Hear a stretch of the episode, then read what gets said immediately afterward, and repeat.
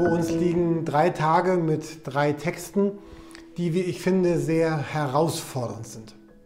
Heute sehen wir, wie Jesus in seine Heimatstadt nach Nazareth kommt und der Empfang dort ist nicht ganz so prickelnd. Erst in Vers 2 lesen wir noch, dass da Staunen und auch Anerkennung und auch Bewunderung ist, aber es kippt dann ziemlich schnell in Vers 3 um. Da wo es darum geht, ist das nicht der, den wir schon so lange kennen? Da kommt ganz viel Skepsis, da kommt ganz viel Ablehnung.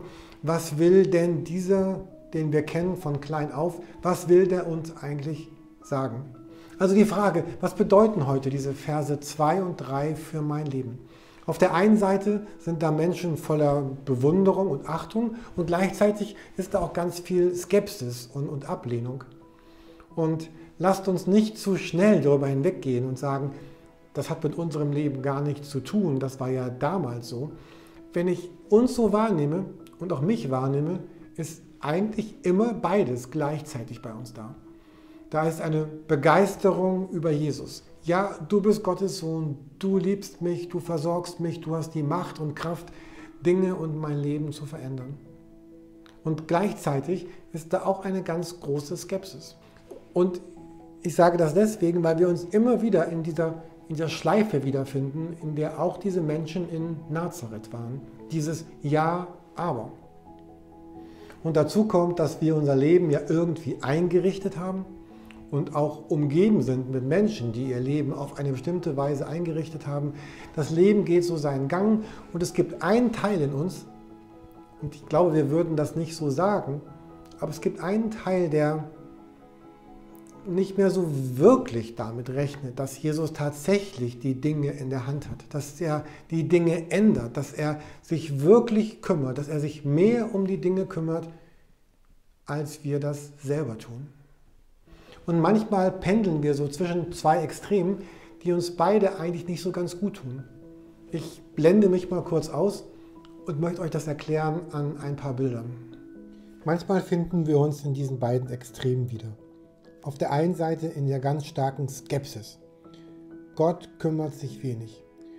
Ich muss auch als Christ im Grunde alleine sehen, wie ich klarkomme. Oder auf der anderen Seite genau das Gegenteil, aber auch übertrieben. Wenn ich nur stark genug glaube, wird alles Mögliche und Unmögliche passieren. Zwei Extreme, die überhöhte Skepsis und die Übertreibung des Glaubens. Und beides entspricht nicht dem, wie sich Jesus in der Bibel darstellt und was wir in der Bibel lernen. Wir sehen in der Bibel viel mehr, dass wir immer wieder aufgefordert sind zu einem ganz praktischen Handeln. Also es gibt Fragen, da habe ich jetzt kein klares Wort von Jesus. Ich handle einfach so, wie ich es kann. Nach meinem Verstand, nach dem, wie ich es gelernt habe. Ich praktisch handle ich einfach. Und gleichzeitig bedeutet ein gesunder Glaube, dass ich erwarte, dass Jesus handelt. Ich, ich bete und hoffe und es, die Dinge müssen nicht so bleiben, wie sie sind. Sie, sie können sich und sie sollen sich verändern. Beides, dieses praktische Handeln und dieser gesunde, erwartende Glaube, machen im Grunde ein lebendiges und erwachsenes Christsein aus.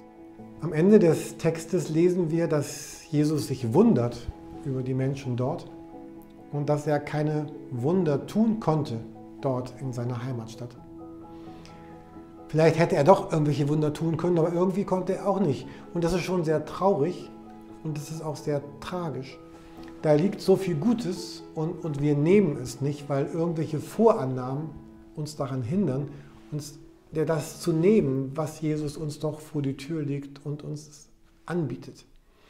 Ich bin gespannt, was dieser Text heute bei euch auslösen wird, was Neues aufbricht, was dabei herauskommt, wenn, wenn ihr euch fragt, wo ist eigentlich diese, zum einen diese, diese Achtung für Jesus in meinem Leben, zum anderen aber auch diese Skepsis und wie passen diese beiden Dinge eigentlich zusammen. Ich lade euch ein, auch ganz herzlich andere Menschen in unsere Markus-Bibellese einzuladen. Teilt gerne den Link, gebt die Information weiter. Ich sage Tschüss und dann bis morgen.